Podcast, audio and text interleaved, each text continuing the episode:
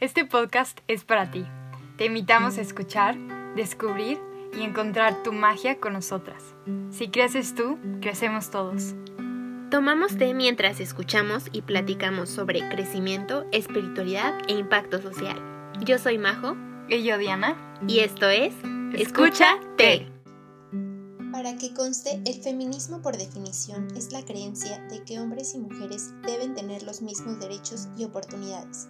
Es la teoría de la igualdad política, económica y social de los sexos. Emma Watson. Hola a todos, bienvenidos a otro episodio de Escúchate. Hoy tenemos a dos invitados muy especiales eh, donde queremos hablar de un tema muy importante y que sobre todo es de mucha relevancia en este mes, que es el feminismo y también cómo se ve el feminismo en la ciencia y en nuestra generación. Estamos muy emocionadas de tener a dos invitados súper especiales y creemos que tienen muchas cosas que sumar a esta conversación. Así que vamos a comenzar presentándoles a una de ellas. Ella es Valeria Vera, es ingeniera en tecnologías de la información. Actualmente trabaja como desarrolladora de software en Intel y se especializa en ciencia de datos. En los últimos años se ha dedicado a hacer análisis de datos con perspectiva de género para buscar una solución a la violencia hacia las mujeres en nuestro país. Disfruta mucho de bailar, escuchar sobre espiritualidad y reír con sus amigas. Pues bienvenida Valeria, muchas gracias por estar aquí. Hola, muchas gracias. Gracias por la invitación. Me encanta escucharte y estoy muy feliz de poder compartir ese espacio con ustedes. Gracias, Vale. Y también tenemos a otro invitado, eh, su nombre es Enrique Bobbio y es ingeniero en sistemas computacionales. Trabaja como UX UI Engineer y le apasiona la accesibilidad e inclusión en el diseño software. A lo largo de su carrera se ha involucrado en diversos proyectos como Talentum Universidad, aplicando la tecnología con el fin de encontrar soluciones a problemáticas sociales. A la par fue voluntario y coordinador por más de cinco años de Crece Camp Guadalajara un curso de verano para niños, niñas y jóvenes con discapacidad. También le encanta cocinar, cantar, escuchar y aprender de otras personas. Muchas gracias Enrique por estar aquí. Eh, es un honor poder tenerte y sobre todo hablar de este tema y también tener a un hombre presente porque creemos que es algo muy importante hablando de esa parte de, de ser aliado y cómo se necesita también de los hombres para poder crear esa inclusión tan eh, que tanto se necesita en esta sociedad. Gracias por estar aquí. Muchas gracias por la invitación. Eh, agradezco mucho la oportunidad de crear este diálogo y estoy muy emocionado. Perfecto. Y bueno, siempre eh, compartimos sobre test en este podcast, así que queremos primero preguntarles cuáles son sus test favoritos antes de empezar las conversaciones más profundas. Eh, Val, ¿cuál es tu té favorito? Pues lo había compartido anteriormente ya en Escúchate, creo que hay un post por ahí entre los que tienen en Instagram y les había compartido que mi té favorito es el chai me recuerda mucho a las pláticas con mis amigas, siempre el té que pedíamos, entonces se volvió mi favorito por eso, me trae muy buenos recuerdos. Ay, a mí también me encanta el té chai y, y como que tiene mucha historia además. Eh, por ejemplo, encontré que es una bebida originaria del sur de la India, en donde lo utilizaban de manera sagrada para energizar el cuerpo, activarlo y tener la mente alerta y normalmente, bueno, el tradicional está compuesto por especias como cardamomo, canela, clavo de olor, jengibre, vainilla, anís y el té negro. Entonces, qué padre. Si tienen ahí té chai en su casa, los invitamos a tomarlo. Y Enrique, ¿cuál es tu té favorito? Bueno, pues yo la verdad voy por algo más sencillo. Eh, mi té favorito es el de manzanilla. En lo personal es porque me recuerda muchísimo a mi infancia. Era un té que me solían dar eh, cuando me enfermaba o que estaba aguitadito. Entonces me hace sentir como que estoy en casa nuevamente. Sí, creo que muchos tenemos esa experiencia con el té de manzanilla. A mí también me recuerda a mi mamá de niña y, me encanta el té de manzanilla también. Y, y pues también encontré que, que esta hierba se usaba en el antiguo Egipto para curar fiebres y que también llegó a ser muy popular entre curanderos y médicos de la antigua Grecia y en el Imperio Romano, lo cual es muy interesante, no sabía eso. Y también la manzanilla ayuda a calmar los nervios y funciona como relajante, pues aumenta los niveles de serotonina y melatonina que ayudan a reducir la ansiedad y el estrés.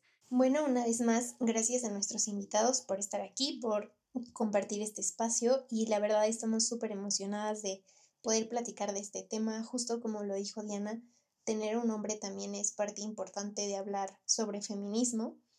Y bueno, quisiera comenzar nuestras preguntas eh, diciéndoles a ustedes, para ustedes, ¿qué, ¿qué, es el feminismo y si se consideran feministas? qué difícil.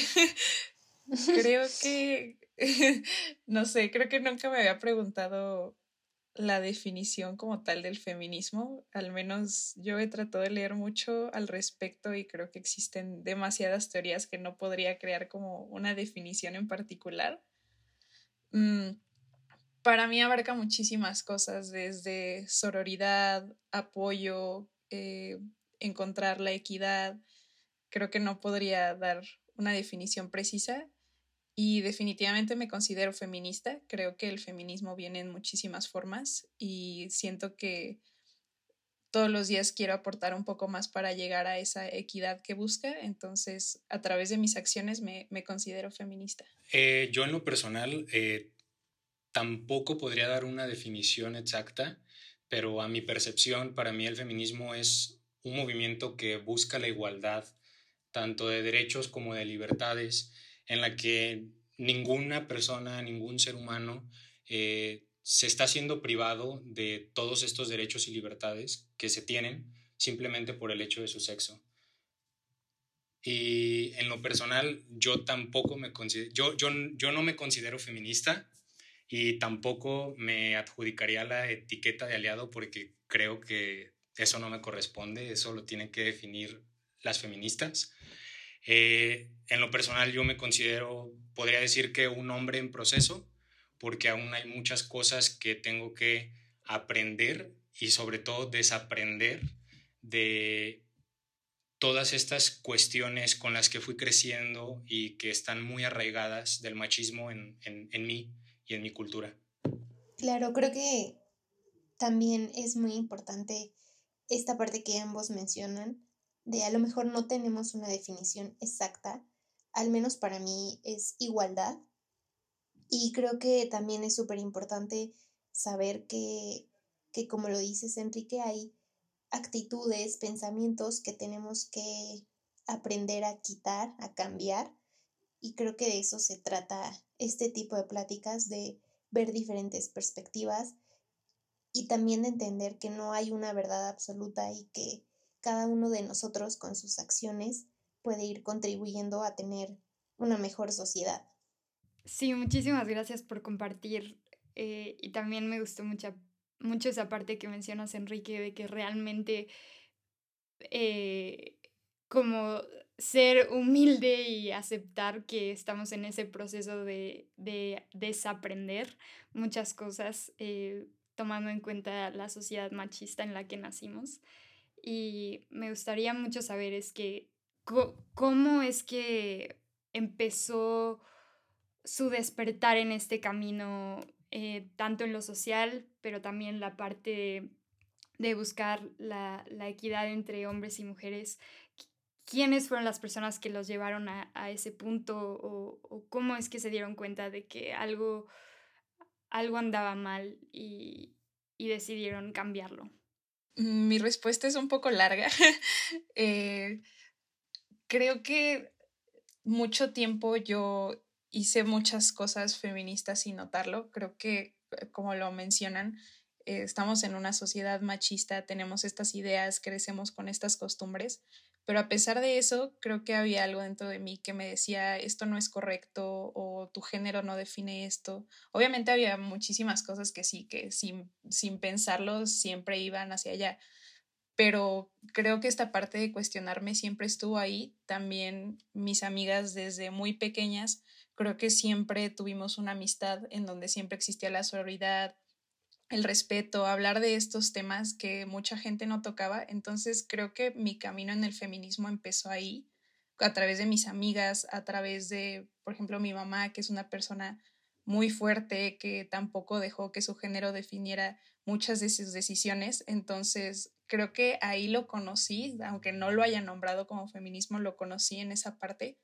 Eh, definitivamente sobre la teoría y todo eso lo conocí más adelante cuando entré a la carrera y me di cuenta que realmente en el área de tecnología pues las mujeres somos minoría y no dejé que eso me detuviera, pero hubieron muchísimas conductas durante mi carrera que me hicieron sentirme un poco aislada y a través de eso encontré el feminismo como tal en la teoría, en la estadística, en los datos. Entonces ahí fue cuando verdaderamente conocí lo que era el feminismo y lo que buscaba y lo que quería. Entonces esa fue mi manera de acercarme a él. Fue más como por necesidad, si se pudiera decir. Y nos puedes compartir eh, como, perdón, alguna de, esas experiencias que, dijiste o que tengo que buscar una manera de, salir de aquí, porque por lo que hemos platicado, eh, también eso influenció como lo que, a lo que te quieres dedicar y lo que quieres seguir investigando, ¿no? Como, ¿qué fueron esas actitudes o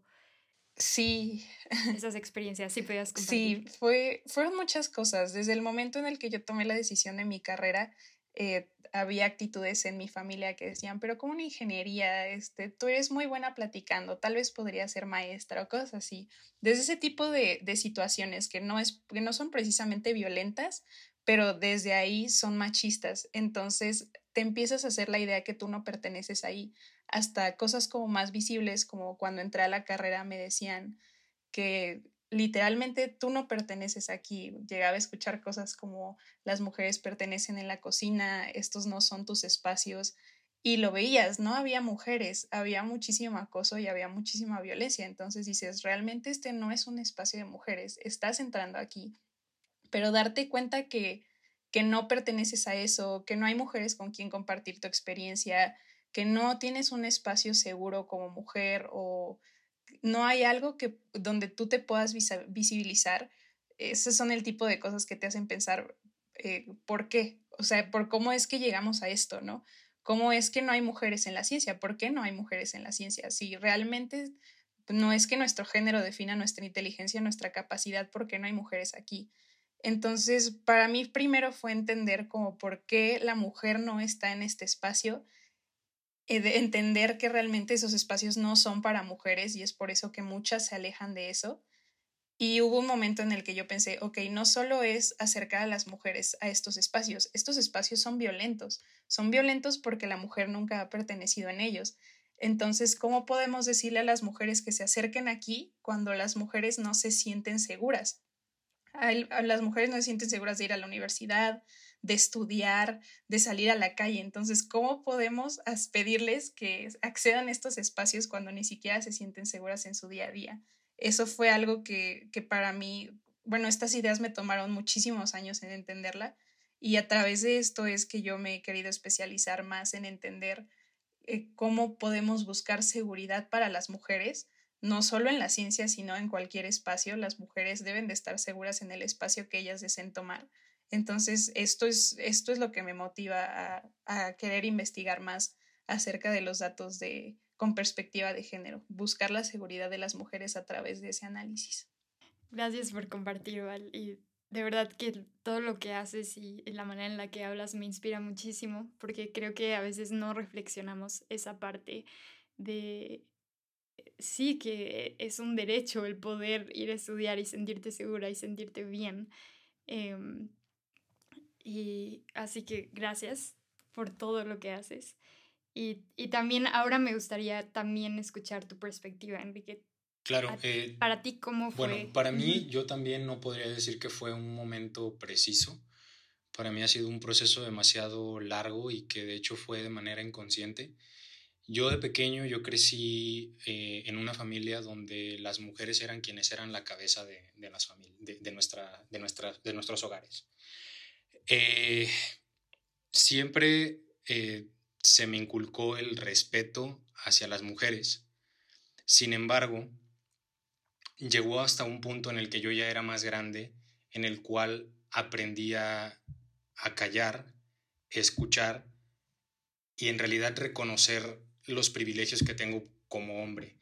Jamás me había cuestionado por qué, como por ejemplo en, durante mi infancia o mientras fui creciendo, en dónde estaba el rol del el hombre en, en, la familia, porque todo lo estaba, todo, toda la responsabilidad caía en las mujeres en, en, mi familia. Entonces para mí fue eh, básicamente gracias a, mi mamá, a amigas, a personas con las que abría el diálogo, que, que me empezaron a ayudar a entender cómo, cómo yo no estaba viendo más allá de, de mis privilegios, que no estaba viendo todo lo que simplemente nuestro, el sistema en el que vivimos nos facilita y nos hace tan sencilla la vida a los hombres, lamentablemente por oprimir la libertad de las mujeres. Entonces, pues no puedo decir un momento preciso, pero cómo desperté en ese camino cuando decidí aprendí, cuando decidí callar, escuchar y reconocer mis privilegios. Sí, creo que es muy interesante todo lo que comparten. De verdad, me quedo como pensando todo, procesándolo. Es increíble ver ambas perspectivas respecto a esto y creo que tienen tanto tú, Enrique, hablando sobre que el, hay mucho privilegio para los hombres en la sociedad en la que vivimos, como tú, Val, que mencionas esta parte que no hay espacios seguros para las mujeres específicamente, no sé, en las ciencias, en la elección de tu carrera, creo que son perspectivas distintas, pero muy acertadas, que al final convergen en el mismo punto de la desigualdad. Y bueno, eh, creo que este espacio nos está ayudando también a aprender, a cambiar esos paradigmas y a que más personas escuchen estas perspectivas. Y específicamente en sus carreras, que ambos pertenecen al ramo de las tecnologías de la información, me gustaría preguntarles cómo beneficia o perjudica el feminismo en este campo. Pues me siento mal por empezar siempre yo, perdón. No, está este, bien. Ah, creo que no. Adelante. Eh, gracias. Creo que no perjudica. Estoy tratando de pensar eh, cómo podría perjudicar, pero no creo que haya, de alguna manera lo pueda hacer. Eh, definitivamente ayuda el encontrar una red de mujeres que como tú se ha sentido sola, se ha sentido insegura, ha sentido que no es suficiente, creo que te da la inspiración y el valor de poder continuar aquí. En estas carreras el número de deserciones mujeres es altísimo, o sea, muy pocas entran y muy pocas se quedan, entonces poder tener el feminismo como una base en todas estas carreras es de muchísima ayuda. Mm, definitivamente creo que algo que no es tan visible que me gustaría platicar aquí es el hecho de que a veces vemos como que creemos que el feminismo no es parte de la ciencia porque hay pocas mujeres, pero en mi experiencia las mujeres que están han buscado que el feminismo entre de muchísimas maneras. De verdad, hay una cantidad enorme de mujeres dispuestas a apoyar a otras mujeres en el área de la ciencia. Hay muchísimos clubes, mentorías, redes, hay muchísimo apoyo por parte de las mujeres. Creo que todas las que han entrado se han sentido identificadas con esto, entonces siempre buscan ayudar y creo que es cuando encuentras este tipo de apoyo es muy padre ver cómo el feminismo realmente sí ha entrado dentro de la ciencia. Aún hace falta mucho, pero no me gustaría decir que no existe, porque sí existe y está ahí. Sí, al igual, al igual que, que Vale, yo creo que perjudicar para nada perjudica, todo, todo es beneficio, honestamente. Eh, viéndolo desde el punto, por ejemplo, de Human Computer Interaction, en el pasado todas las soluciones que se han hecho, la mayoría han sido enfocadas y han sido creadas y para el hombre. Por lo tanto, llega a haber como un rezago o, un no entendimiento de que el hombre no es un usuario universal. En la parte de Human Computer Interaction, nosotros mucho de lo que estamos, estamos trabajando es abogar por el repensamiento de esta filosofía y los valores del diseño tecnológico al tomar en cuenta la pluralidad de identidades e intereses de los seres humanos y olvidarnos de un solo eh, usuario universal, que lamentablemente por la gran cantidad que históricamente ha estado, siempre ha sido tomando en cuenta rasgos y patrones de conducta y demás de los hombres. Entonces, el mayor beneficio que podría haber de, traer el feminismo a, a las tecnologías de la información y la comunicación es generar soluciones de software más complejas que en realidad puedan atender a la diversidad que existe en, en, la sociedad. Sí, lo que dice Enrique es muy cierto. De hecho, es algo que también se refleja mucho en ciencia de datos. Eh, mm, normalmente, como dices, siempre toda la tecnología fue pensada por y para el hombre. Eran, ellos son los que lo desarrollan, entonces solo ven por sus intereses. Por más que quisieran pensar en soluciones para alguien más, pues es muy difícil, por eso es súper importante la inclusión. Pero también, por ejemplo, aquí en ciencia de datos, los conjuntos de datos eran datos de hombres, entonces la tecnología que se desarrollaba también era por ellos. O sea, lo que, lo que dice Enrique no solo es en esa área, existen todas. Entonces sí, estoy, estoy completamente de acuerdo con eso. Wow, creo que eso es algo muy fuerte que, que como existe en nuestra sociedad ni siquiera nos lo preguntamos, es inconsciente que está ahí, toda esa parte de que todo está hecho y fue hecho por hombres y que apenas las cosas están cambiando. Em, ¿Nos podrían dar algún ejemplo o algo de cómo eso funciona y, y si ha ido cambiando o, o cómo ha afectado nuestra sociedad? Sí, estaba pensando en un, en un caso que leí, creo que es algo que me inspiró mucho, no es precisamente sobre el sesgo de género, sino es más sobre el sesgo, eh, un sesgo racista que existe. Eh, fue algo que leí cuando empecé en ciencia de datos y me llamó muchísimo la atención y fue algo que me inspiró mucho a seguir en esta parte de hacer análisis de datos con perspectiva de género. Es eh, una historia de una mujer que estudió su maestría en Harvard y ellos tenían un conjunto de datos para una materia y estaban tratando de hacer un programa que pudiera reconocer rostros. Y esta mujer al tratar de poner su rostro frente a la cámara, una mujer negra, el programa nunca la reconoció. Entonces, cuando empezaron a analizar los datos que tenía, se dieron cuenta que un conjunto de datos de millones de imágenes de la capacidad que tiene Harvard para poder tratar todo eso, para poder juntar toda esa información, solo eran hombres blancos. Entonces, creo que eso es un clarísimo ejemplo de cómo es que ellos no pueden ver más allá de, de sus características, de sus necesidades. Entonces, obviamente que como la mayoría de estudiantes de esa área eran hombres blancos, pues también cuando ellos se posicionaban frente a la cámara, el programa funcionaba perfectamente. Fue solo una mujer la que pudo encontrar ese sesgo. Entonces, esa es una historia que me inspira muchísimo. Y eso fue hace, no sé, creo que cinco años, no, no tiene mucho, realmente es algo nuevo.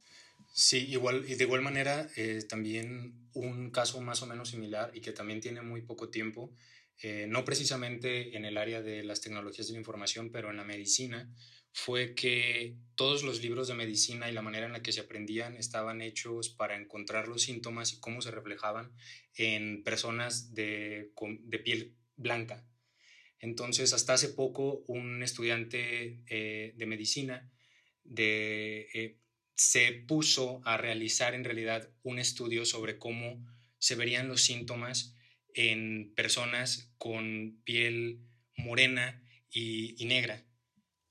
Y esto no tiene tampoco mucho, creo que tiene menos de también cinco años.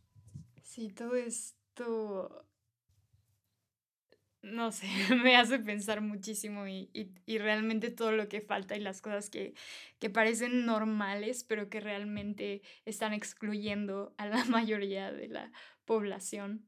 Y, y, e incluso esto que, que tocan también, ¿no? Porque eh, también el racismo es parte de y también la interseccionalidad que existe en el feminismo y que realmente cómo estamos incluyendo a todas las mujeres. Em, y, y en este aspecto, hablando de interseccionalidad eh, en el feminismo, ¿creen que hay suficiente visibilización? ¿Cómo ven que han cambiado las cosas ahorita que estudian la carrera o que entraron a un trabajo? Em, y, cuáles son las áreas de, de oportunidad? No, definitivamente creo que nos falta mucho para eso eso es algo que, me interesa mucho y que pienso demasiado en eso, cómo podemos encontrar esta interseccionalidad.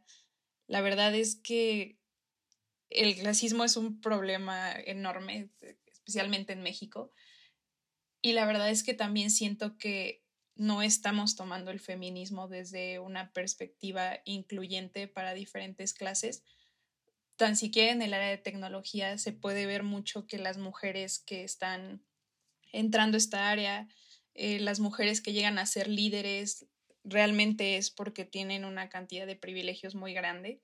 Entonces, o sea, estoy completamente a favor de que las mujeres tomemos estos espacios, de que los hagamos nuestros, pero creo que nos falta muchísimo, sobre todo en el área de tecnología, poder incluir al resto de mujeres que no tienen las mismas oportunidades, que no tienen los accesos para poder llegar a alcanzar ese tipo de puestos o ese tipo de, conocimiento. Valeria ya lo dijo todo, no lo podría haber dicho mejor, la verdad. sí, y creo que no solo es de mujeres, aquí definitivamente es, está de los dos lados. Sí, como también vemos una falta de, ¿qué es lo que platicaban?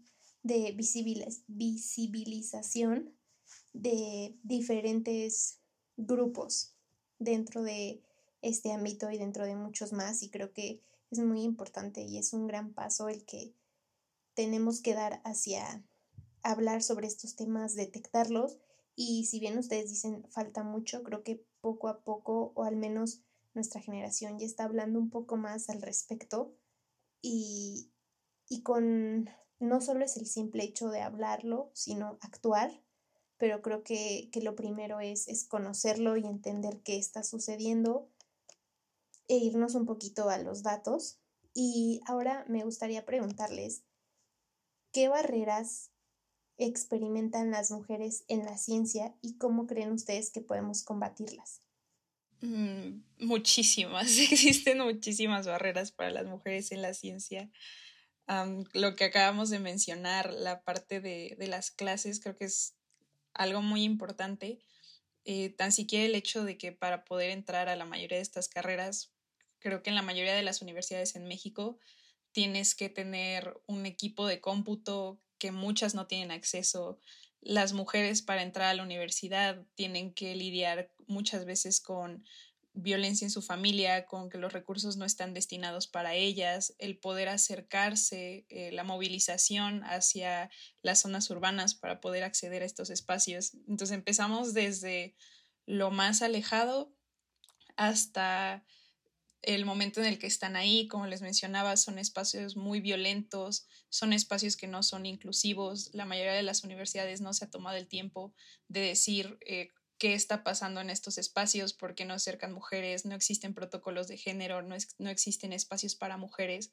Muchas veces, por ejemplo, me tocaba ver en mi universidad que existían eh, menos espacios para mujeres que destinados para hombres. Entonces, este tipo de cosas definitivamente son, son barreras. Yo creo que existen no sé, si pudiéramos definirlas, estarían barreras económicas, de violencia, de salud, de información. Creo que hay muchísimos tipos que aún nos falta combatir. Sí, eh, Valeria tocó un tema muy importante que, que creo que es como la raíz y es acabar con esta mentalidad con esta mentalidad y la violencia sistémica que hay desde, desde, que, desde que somos tan pequeños. Lamentablemente, eh, no me dejarán mentir, la mayoría de las, de, las personas que se ven forzadas a desertar, continuar eh, en la educación, son mujeres. Tristemente, porque dentro de sus mismas familias les dicen, ¿sabes qué? Tú ya no puedes seguir, tú te tienes que dedicar a esto, a, lo otro, tú no vas a seguir estudiando. Eh, creo que no existen programas que, como dice, tengan una perspectiva de género y que apoyen desde, desde la perspectiva de género para poder minimizar la deserción de, a, tan, temprana, tan temprana edad. Eh, ya más adelante, otras barreras que podemos ver es incluso el, la más grande y que creo que, que uno como, como, hombre cuando empieza este despertar a reconocer sus privilegios es darse cuenta que para muchos hombres es muy normal esto y que no consideran que sea un problema. Que necesitas, necesitamos, al menos desde la parte de nosotros, hombres con nuestros pares, hacerles entender por qué el hecho de que no haya mujeres en, en el área de la ciencia afecta a la ciencia. Que no crean que es normal, que no crean que es porque no quieren. Sí, ese, creo que eso es algo súper importante de mencionar, que como lo dijiste tal cual, hacer entender que no es porque las mujeres no quieren. Creo que es algo que me hizo recordar algo que escuchaba muchísimo, que las mujeres no solo no pueden, sino que no quieren, no les llama la atención. O sea, tenemos esta idea de que las mujeres no se quieren acercar a este espacio. Y exactamente, es, es todo lo contrario. Tú creces con la idea de que no, o sea, no te visualizas ahí porque existen muchísimas barreras para que tú te acerques, no, no precisamente porque no quieras o no te atraiga. Hay muchísimas mujeres que les llama la atención, pero todas estas barreras les impide tan siquiera entender de qué trata. Sí, eso es muy importante. Sí, también algo que Majo y yo hemos comentado es como también esta falta de modelos a seguir, ¿no? E, es más difícil, en, creo que en muchos aspectos y muchas áreas, pensar en, en mujeres líderes o que sí hay, pero no tienen la misma visibilización. Eh, y, y, cómo creen que esto ha afectado? Y, y, y, también cuál fue su experiencia, no sé, teniendo maestras o mentoras mujeres, como cuáles fueron esas palabras de aliento, dónde se dieron cuenta de, de que estas mujeres están ahí y que también tienen muchísimo que aportar, porque creo que eso afecta mucho el, el no, no, tener em, e, esa guía tan visible, una mujer que, que, pueda seguir y decir, ok, sí, sí se puede, es más difícil encontrar esas historias. Sí, en eso tienes toda la razón y volvemos un poco a lo de la visibilización y lo importante que es visibilizar a, visibilizar el problema y visibilizar a otras mujeres que también son parte de, esta área. Eh, un ejemplo a mí que siempre se me viene a la cabeza y que se me hace muy, pues que me da un poco de coraje, es por ejemplo la película de Imitation Game, en la cual se dedican a resolver el código Enigma. Le hicieron una película para hablar sobre quién lo, lo resolvió, pero jamás se habla de la única mujer que estuvo también dentro de ese, de ese, de ese proyecto y todas las dificultades que le tuvieron que poner en el camino para llegar a ser parte de ese proyecto y lo mucho que aportó a ese proyecto y que gracias a eso se salvaron la vida de muchísimas personas durante la guerra. Sí, creo que eso es algo que no hemos puesto suficiente atención, el que para las mujeres es mucho más difícil lograr lo mismo. O sea, no solo se trata de que una mujer lo logre, sino que tuvo muchas barreras que enfrentar para poder llegar a la misma posición que un hombre. Por ejemplo, a mí me tocó que cuando estaba en la carrera organicé una plática de profesoras eh, dentro de nuestra facultad, precisamente por esto, para poder visibilizar todos los problemas que existían. Y yo de verdad me quedé impactada porque eran profesoras muy buenas, pero las que yo nunca había escuchado su historia que me inspiraban porque yo sabía que eran muy buenas y pues, todo el aprendizaje que me llevaba de ellas era gigante, pero cuando escuché sus historias me di cuenta de que todas tenemos algo en común, todas rompimos algunas barreras. Eran profesoras que fueron las primeras mujeres en empresas como Pemex, como Telmex, mujeres que tuvieron que salirse de sus hogares, pelearse con sus familias, mujeres que fueron las primeras en hacer un posgrado y su familia no lo apoyaba a pesar de que ellas habían buscado recursos económicos por todos lados. Entonces, escuchar estas barreras y cómo las rompieron, definitivamente creo que es una inspiración gigante y es súper necesario escucharla.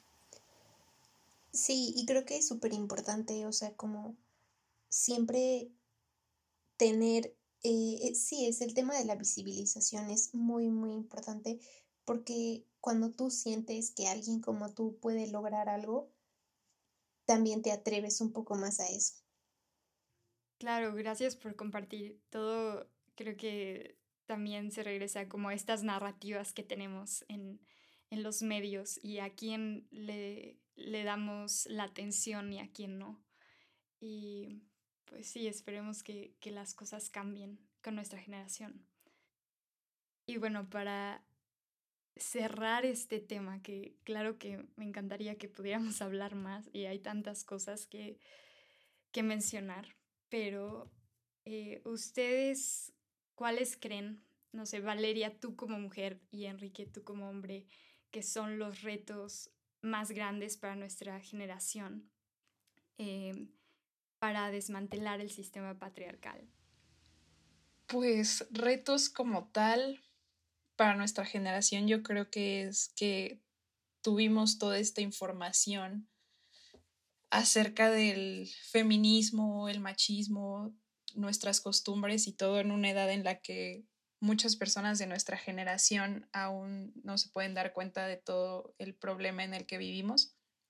Afortunadamente creo que generaciones más abajo me ha tocado darme cuenta que tienen ideas mucho más avanzadas sobre todo esto. Entonces creo que para la nuestra, un poco de lo que comentaba Enrique, de lo que decíamos al principio, este, entender, escuchar, analizar la problemática, ah, creo que es algo muy difícil para, para muchos de nosotros que no nos detenemos a darnos cuenta de que, cuáles son nuestros privilegios, a quién estamos oprimiendo, de qué estamos tomando ventaja. Creo que eso es algo que como generación aún nos va a costar. Tenemos un reto muy grande que son la violencia en nuestro país. Yo creo que es algo gigantesco, es algo que va en aumento. A pesar de que el feminismo es algo que va creciendo en muchas mujeres, es un movimiento que ha tenido más, ha tenido auge en estos últimos años, la violencia sigue creciendo y va creciendo muchísimo. Entonces creo que es algo que nos tenemos que detener a analizar, algo que tenemos que voltear a ver definitivamente, pero ah, hay muchas veces que todo esto parece un poco triste, todas estas noticias, darnos cuenta de lo que está pasando, pero creo que encuentro mucha esperanza en darme cuenta de que cada vez más mujeres se acercan a esto, cada vez más hombres se detienen a escuchar acerca de esto creo que es súper importante tener este tipo de pláticas. Ya llegamos a ese momento donde los hombres tienen que empezar a ser parte de todas estas pláticas, de todas estas reflexiones. Eh, no podemos ser solamente las mujeres quien tomemos todas estas decisiones, toda esta información. Es necesario empezar a acercarnos todos e informarnos acerca de esto. Sí, eh, como, como dijo Vale, creo que dio en un punto bien importante los hombres tenemos que hacer nuestra parte, pero acá con nosotros, con los, con, los hombres también, con nuestros pares. Tenemos muchas cosas que aprender y desaprender. Tenemos que, tenemos que replantear el concepto de lo que es ser un hombre. Tenemos que empezar a incidir en espacios con otros hombres, redefiniendo qué es ser un hombre, entender que nadie nos va a dar ninguna medalla por hacer lo que tenemos que hacer, que es lo correcto, por acabar con estos privilegios que tenemos nosotros. Tenemos que aprender a escuchar a las mujeres que viven en opresión, pero hacerlo de verdad, no para contraargumentar. Tenemos que educarnos, aprender a disculparnos cuando reconozcamos alguna conducta opresiva en nosotros mismos, porque está bien, no digo que de un día a otro vamos a cambiarnos, totalmente, pero sí es nuestra responsabilidad revisarnos y trabajar para ser mejores. Este, tenemos también que acabar con toda esta complicidad con la que desde pequeños nos enseñan a, justificar las conductas violentas de otros, de otros hombres. tenemos que hacerle frente, encarar a, nuestras, a, nuestros amigos cuando hacen comentarios machistas, cuando hacen piropos, cuando hacen algo sin consentimiento, tenemos que empezar a hacerles ver que eso está mal. Tenemos que hacer algo más y sobre todo tenemos que aprender a ceder espacios y dar y permitir que haya una mayor visibilidad del, del movimiento feminista y, y siempre hacer claro que, que, las protagonistas en, en, este movimiento son las mujeres, no nosotros. Muchísimas gracias a los dos por compartir, por su honestidad. Creo que dicen cosas que de una manera muy elocuente y que hace sentido y que entre más nos autoobservamos podemos también irnos a lo estructural, eh, que de ahí vienen muchos problemas. Y de verdad que ha sido un honor tenerlos aquí. Muchas gracias por empezar este diálogo y, y por de nuevo su honestidad.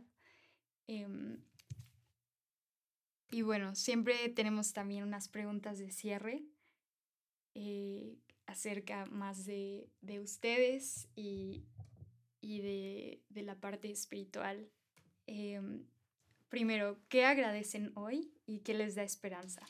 Creo que este diálogo me dejó pensando muchísimas cosas.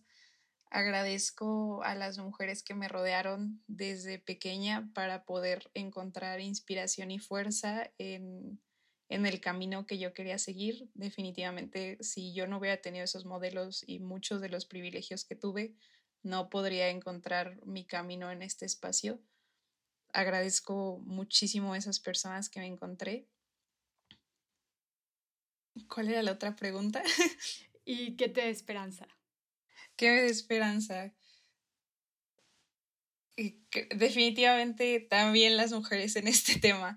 Este me da muchísimo. Bueno, ahora que lo platico, sinceramente creo que nunca había tenido una plática de este tipo con un hombre me había tocado escuchar hombres que siempre tratan de contraargumentar cuando quieren sacar este tema del feminismo. Creo que las mujeres nos vemos reducidas a ni siquiera tocar el tema porque sabes que van a empezar a pelear y te van a dar comentarios de todo tipo, lo cual se vuelve súper desgastante.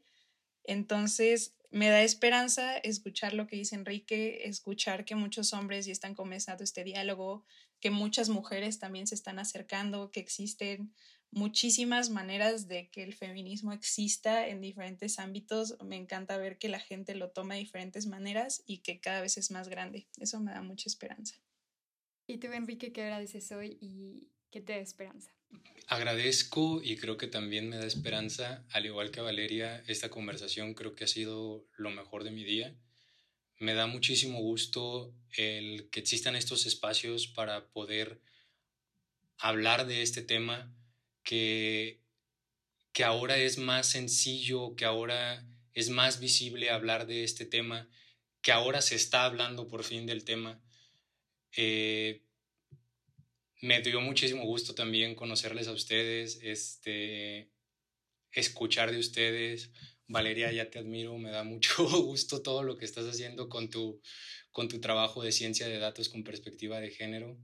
Eh, y eso me da esperanza, saber que, que hay personas que también tienen la misma convicción de que, de que se puede tener un país mejor y que están haciendo mucho o poco, pero lo que pueden por lograr ese cambio.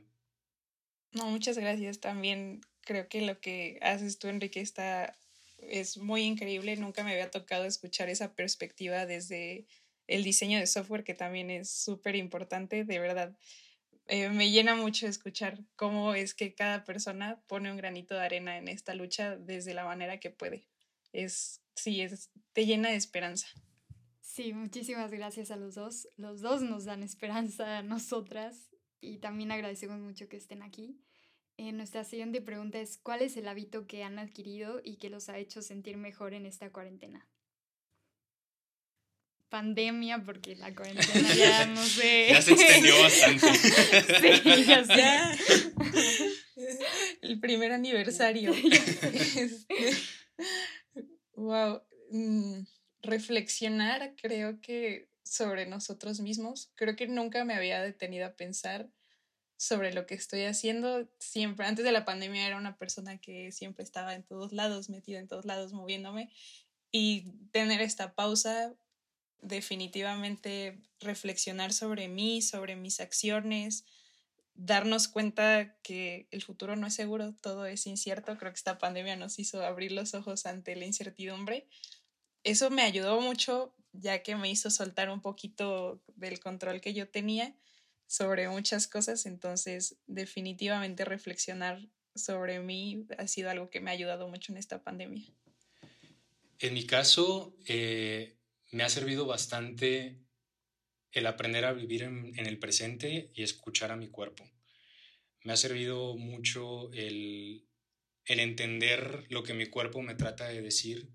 Creo que antes, eh, antes de la pandemia vivía siempre a las carreras, haciendo una y mil cosas, como dice, dice Vale, este, y no me daba cuenta que eso, mi cuerpo a veces de una u otra manera estaba tratando de expresar de, hey, necesitas tranquilizarte, hey, necesitas dormir más, hey, come un poquito mejor. Entonces, aprender a escuchar a mi cuerpo creo que ha sido el hábito que, que tomé durante la pandemia que me ha servido a, a sobrellevarla. Perfecto. Muchísimas gracias por compartir. Y lamentablemente, Majo tiene problemas técnicos y su micrófono no está funcionando. Eh, pero les agradece muchísimo que estén aquí. Y ya para cerrar, muy rápido, quisiéramos preguntarles si tienen algún libro, un video, una cuenta o página que quieren recomendar para aprender más sobre feminismo. Ay Dios, creo que no. Estoy tratando de pensar. Tal vez podría agregar en el post algunas cuentas que, que sigo que me han ayudado a entender un poquito más. Eh, definitivamente. Sí, claro, ustedes nos pueden compartir. Sí, eh, como decía, para mí el feminismo creo que no lo encontré en un libro o en algún texto. Fue escuchar muchas perspectivas eh, desde el ángulo de el clasismo, el racismo, el, toda esta parte de lo estructural. Entonces, ahora que lo pienso, creo que la información que fui encontrando fue a través de diferentes mujeres a las que he escuchado. Entonces, denme unos días y junto toda esa información y la pongo en el podcast. Eh, yo en mi caso, para mis pares, creo que les recomendaría muchísimo que checaran el Instituto de Machos a Hombres. E incluso con que los sigan en Instagram y un poquito ahí que vayan viendo y leyendo los posts, ya es un pequeño primer paso. Excelente. ¿Y dónde los podemos encontrar? ¿En las redes sociales o ¿Tiene alguna página donde comparten más sobre ustedes? pues mi Instagram es valeriavla-bajo y también tengo una página en donde junté un poquito de información acerca de mujeres en la ciencia y de las barreras que hemos tenido que enfrentar. Es mujeresciencia.tumblr.com. Ahí hay algo de información y también en mi cuenta comparto un poquito más sobre las mujeres en la ciencia. Yo honestamente no tengo una plataforma como tal en la que en la que vaya yo subiendo o compartiendo eh, contenido, sino que simplemente en mis redes sociales cuando veo información que creo que es útil, la comparto por ahí. Entonces, no sé, quizá mi Instagram. Sí, claro, lo que funcione. ok, vale. Pues este sería eh, guion bajo, e Bobio. Y ahí es donde, cuando veo información que creo que nos podría, que podría ser importante compartir y que alguien podría interesarle o leerla, ahí a veces la, la comparto. Muy bien. Bueno, muchísimas gracias de nuevo por estar aquí. De verdad, los admiramos muchísimo y agradecemos eh, todo lo que compartieron. Creo que a muchas personas los va a inspirar también. Así que gracias.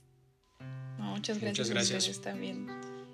me gusta muchísimo esta plataforma y nos inspira muchísimo poder tener esta información a través de ustedes. Sí, es una muy buena experiencia y, y gracias por abrir estos espacios de diálogo. Muchas gracias. Y gracias a todos ustedes que nos escuchan. Nos escuchamos pronto.